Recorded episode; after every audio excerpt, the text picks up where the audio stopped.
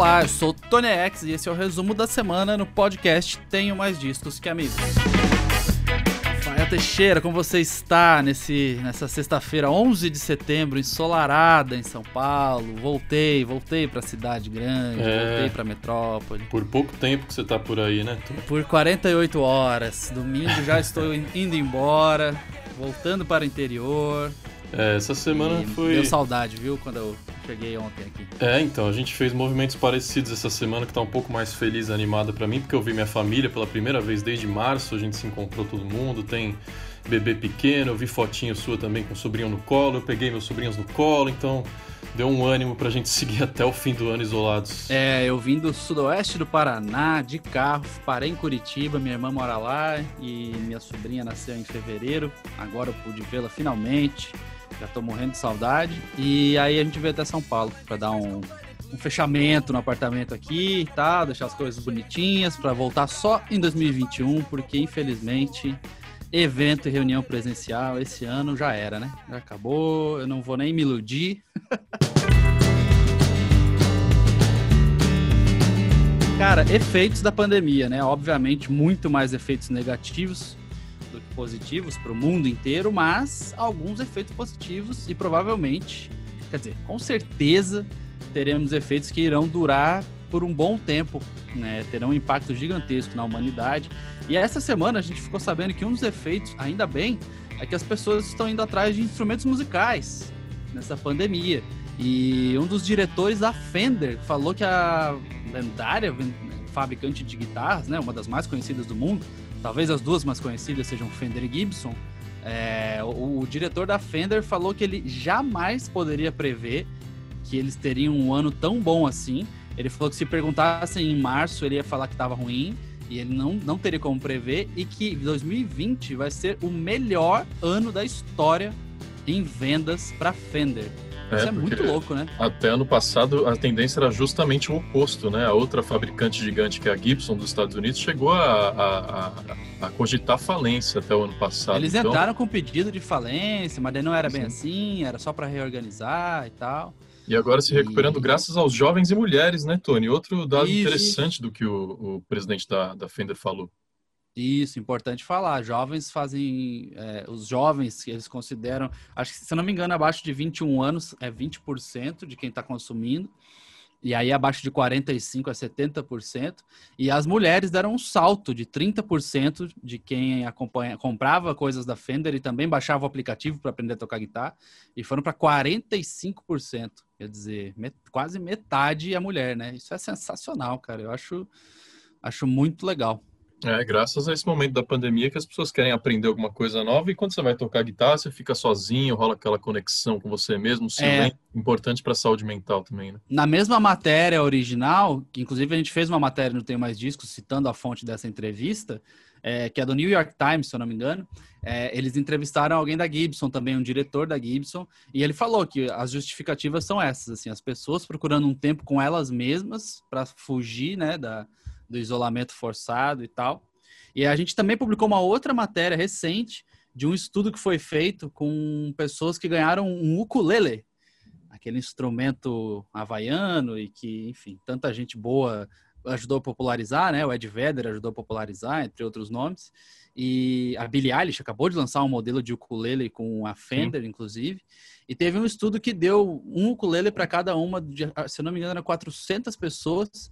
E a imensa maioria delas falou que aprender a tocar aquilo ali é, melhorou a sua saúde mental.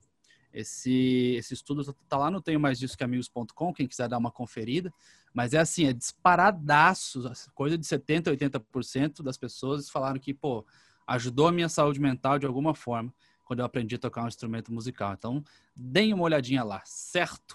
É, É. Rafa, tem um outro número bem legal também de vendas. Outra tendência que falar. foi revertida estranhamente esse ano, né? Vou falar assim, a venda de vinil nos Estados Unidos ultrapassou a venda de CDs pela primeira vez em 34 anos. Desde 1986 isso não acontecia. Esse ano foram 230 milhões de dólares lucrados com vinil e 129 só dos CDs. Na verdade, as duas, ah, as duas, dois tipos de venda registraram queda, né? Do vinil foi 23%, só que a venda de CDs caiu muito mais forte, 48%. Até a venda de faixas digitais também caiu 22%. A única coisa que cresceu, como já era de se esperar, foram as assinaturas de serviço de streaming, né? Subiram 24%. Mas no total, segundo esse estudo aí que saiu essa semana, é, a pandemia derrubou em quase 6% o lucro total geral do mercado da música. Mas, para quem gosta de vinil, como é o seu caso, Tony, é uma boa notícia, né? Já é uma tendência antiga, com o retorno né, da, das gravadoras e dos artistas querendo prensar mais vinil, é, tem mais vitrola sendo vendida por aí e os CDs ficando mais obsoletos. É, exatamente. E, bom, o disco de vinil vem vendendo bastante, crescendo vendas já há alguns anos, consistentemente. Esse site chamado Tenho Mais Disco que Amigos nasceu justamente quando o vinil estava tendo esse revival lá no comecinho, 2009. E desde então cresce a cada ano. E agora passou o CD, que, poxa, né? Tem que ser muito nostálgico para gostar do CD, que a capa é menor, ou, enfim. O encarte é legal, mas o encarte do disco de vinil também. E, e até não tem mais nem lugares para ouvir CD, né? Notebook já, já vem sem, o carro já vem sem. Então, disco de vinil você ainda tem aquele ritual de ter uma vitrola e lá colocar para tocar e tal. E só queria destacar uma coisa, né? Que em 1986 a última vez que o vinil vendeu mais que o CD, era porque o CD era uma novidade, né? O padrão da indústria era o vinil. Então é óbvio, o vinil vinha vendendo mais há muito tempo, é, porque era o padrão da indústria musical. Hoje a gente tem ele maior que o CD num cenário bem diferente, né? O padrão da indústria musical é o streaming, ele é o que continua crescendo, mesmo em tempos de pandemia. E aí a gente tem o vinil passando o CD. De qualquer forma, é uma, é uma figura, um fato bem marcante. Aliás, fato marcante, hoje é 11 de setembro, né? Sim. Onde você estava em 11 de setembro? Vou fazer a pergunta clássica. Rapaz, eu era uma criança, né? Eu tinha uh, oito anos e eu me 2001, lembro de, né? É, eu me lembro de descer as escadas assim de manhã, acordar, ir para a sala, ver meu pai paradão na frente da TV e eu falei, o que foi, pai? O que aconteceu? Ele, cara, olha isso, tem um prédio caindo nos Estados Unidos. E eu, nossa, mas e daí? O que, que isso significa? Eu não entendia muito bem ainda a dimensão daquele, daquele atentado, mas é... hoje em dia muitas lembranças e homenagens, né? É, eu não era uma criança, eu era um adolescente, eu lembro que eu estava voltando da escola. Eu lembro que na escola não rolou nada, assim, ninguém avisou. Tem gente que fala que estava no recreio, estava passando na TV. Eu não me lembro de ter tido nenhum contato desse tipo.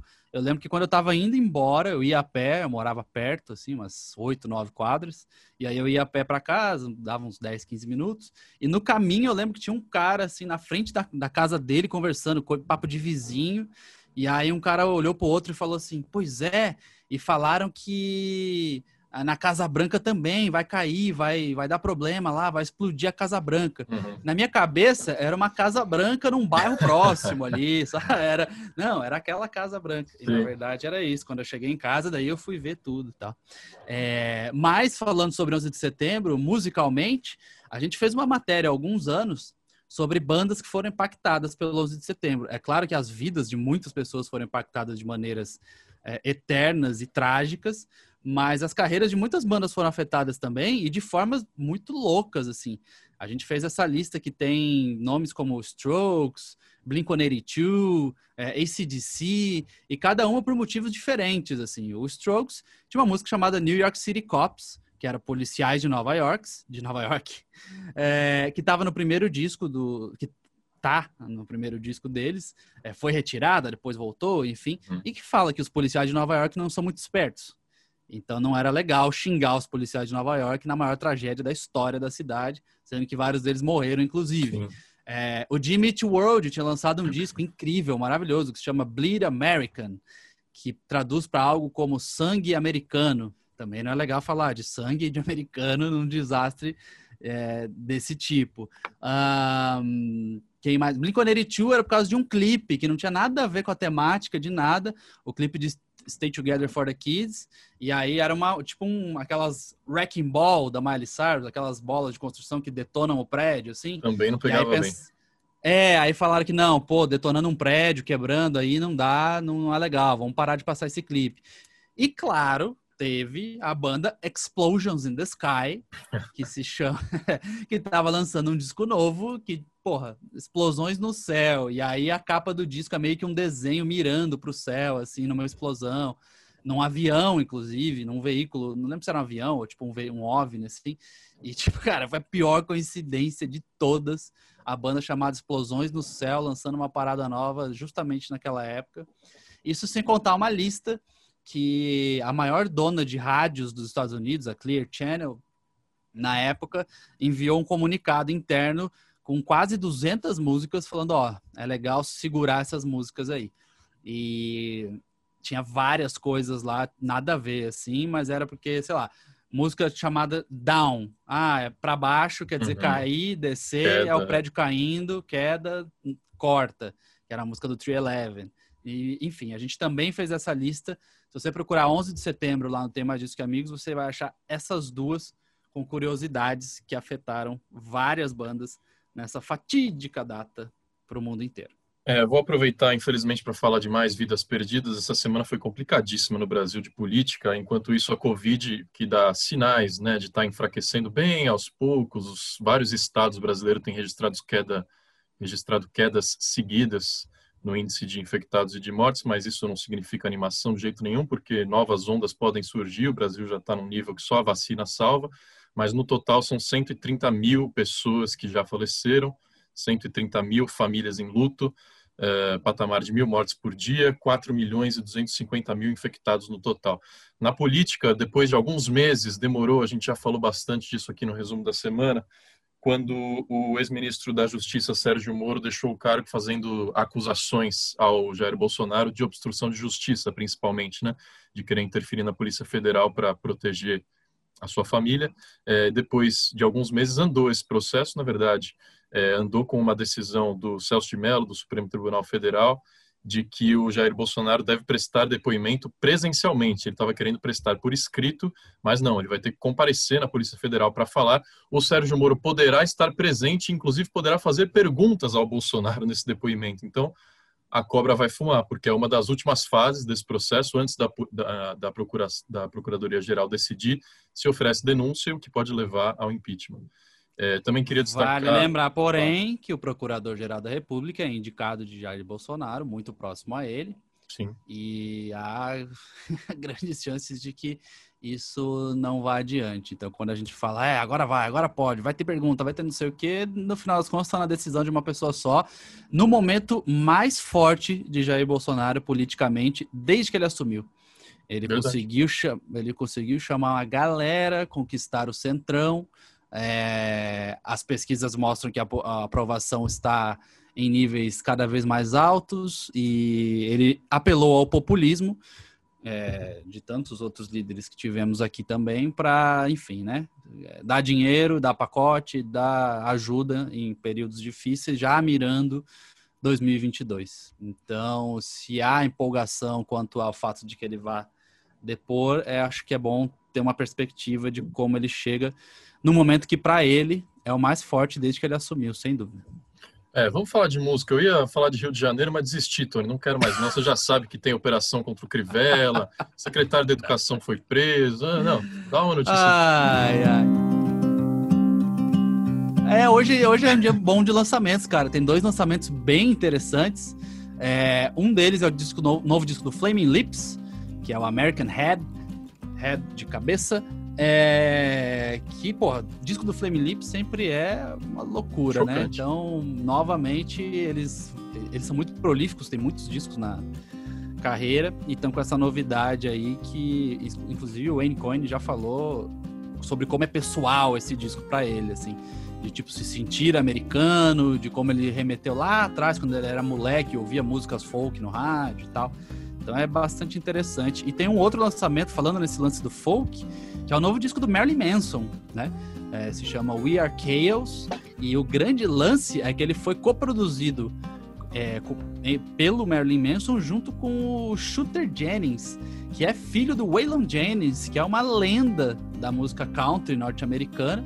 O Shooter tem uma carreira country também, é dele. Ele é filho de, de um casal, inclusive, de cantores é, do country, mas o Waylon Jennings ficou mais famoso porque ele, ele é acreditado como o criador do movimento fora da lei. Ele, ele andou lançando coisas com o Johnny Cash, ele virou aquela coisa do o country que estourou, mas era uma coisa meio bad boy, assim.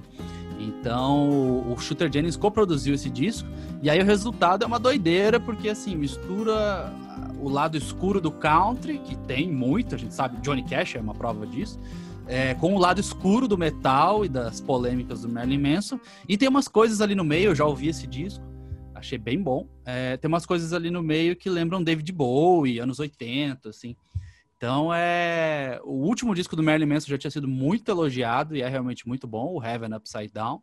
E hoje tem disco novo dele, vale a pena dar uma sacada. Claramente, Marilyn Manson vai entrando em uma nova onda aí. Ele vai se afastando do lance industrial, metal, padrão, que né, o colocou no mapa, para experimentar com coisas novas e tem tido bastante sucesso com isso. Quero saber se os singles do Gorillaz têm te agradado, Tony, prometendo disco para esse ano e saiu essa semana uma parceria com o Robert Smith do The Cure. O que, que você achou? Rafael, o único single que eu não amei dessa, dessa do Song Machine, do processo aí, do projeto, desculpa, é. foi esse com Robert Smith, que talvez tenha sido o que eu mais esperei. Quando saiu o anúncio, eu fiquei, uou, wow, Robert Smith, agora vai. E essa música é uma música, não vai a lugar nenhum, não, parece que subaproveita toda a a qualidade do Robert Smith. Tem aquela música do Blink-182 incrível com o Robert Smith, que fez toda a diferença, por exemplo, no disco que se chama Blink-182 de Eu 2003. adoro essa música. Minha namorada me apresentou, tipo, ano passado, eu fiquei, caralho, isso existe. Ah, né? é? é? Pô, esse disco é maravilhoso, cara. Esse disco, esquece tudo que você sabe de Blink-182, é, piadas, é, de, piadas de peido e clipes correndo pelado. esse disco é incrível, incrível. É, e aí, mas enfim, mas todo o resto que saiu desse, do Song Machine, que é o projeto do Gorillaz, eu achei muito, muito, muito bom. E a gente postou hoje, inclusive, uma matéria com todos os detalhes das participações especiais. Cara, vai ter Elton John, Saint Vincent, Beck, todas as músicas têm participação especial.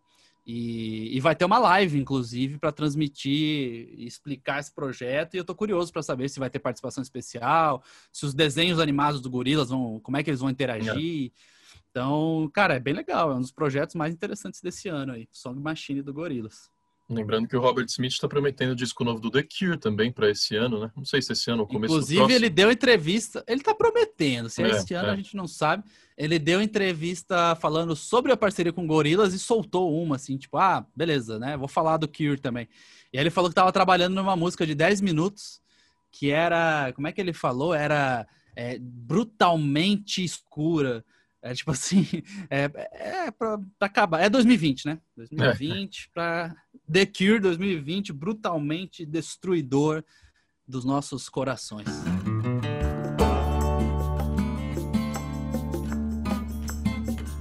Última notícia da minha parte, Tony, para o nosso ouvinte conferir uma matéria no site super legal com o Dave Grohl, que deu uma entrevista para um portal de turismo, né? Chama CNT Traveler. Sim. N Traveler, aliás. CN e aí é, ele fez tipo uma lista comentada dos melhores países e melhores hotéis que ele já visitou pelo mundo, porque excursão é, o que o cara já fez para dar e vender, né? Teve com Nirvana, com Foo Fighters, Queens of the Stone Age, já tocou até com o Cage the Elephant, com dizem que ele é o Sim. baterista do Ghost, enfim. O cara roda o mundo inteiro e agora ele parou para fazer uma review assim dos lugares que ele gosta mais, os principais bares que ele frequentou e aproveitando no meio dessa história toda para contar histórias sensacionais de bastidores e de viagens ao lado do Kurt Cobain, ao lado do Queens of the Stone Age. Então muito legal essa entrevista do Dave Grohl. Essa matéria, esse Scene Traveler é um blog de viagens, vai, uma revista de viagens da Condé Nast, que é uma empresa que é dona de boa parte das revistas e dos sites que você conhece nesse planetinha. Então, de repente, você nem sabe, mas você está lendo e consumindo coisas da Condé Nast, que é um grande conglomerado de imprensa. É, e, e, eu fiz questão, quando eu, eu, o gancho da matéria, quando eu li em outro site, era que ele tinha feito um clipe do Weezer.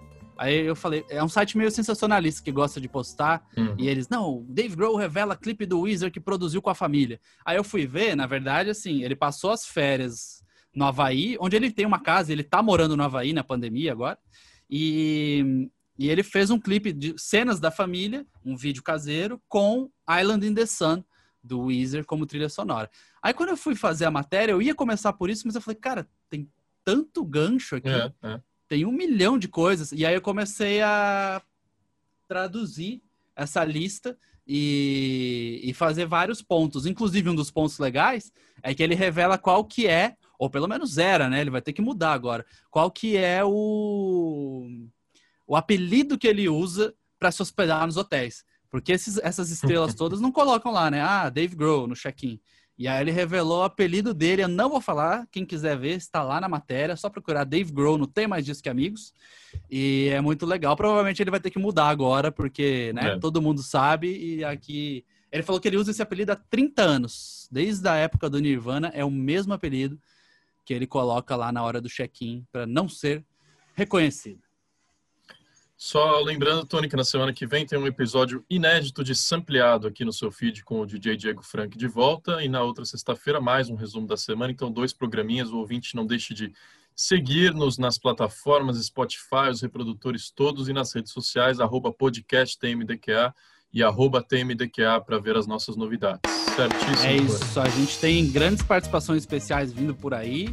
A gente está começando a colocar vídeos no YouTube de trechos das nossas conversa, conversas com essas participações. Uhum. Já tem vídeo do Bob Burnquist lá, então procurem o canal do Tenho Mais Disso Que Amigos no YouTube.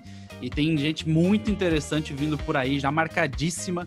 Então fiquem ligados, tanto no resumo quanto no debate vai ter gente é, que tem muito para falar. E é isso. Cada vez eu ia falar nessa parte de vídeo que já teve comentário lá, tipo, nossa, eu imaginava vocês completamente diferentes. É. Então, sigam a gente nas mídias para falar o que, que vocês acharam quando a gente começou a aparecer no YouTube e mostrar nossos rostinhos. Certo, Rafael Teixeira? Hoje é expresso, VaptVupt, rapidão, back to basics, sem convidado especial, porque como eu já disse, nós somos artistas da palavra. É isso aí, eu tô, eu tô assumindo agora, não vou mais negar não. Concordo com ah, você. É isso. Abraço, Rafa. Até sexta-feira que Falou. vem. Tchau.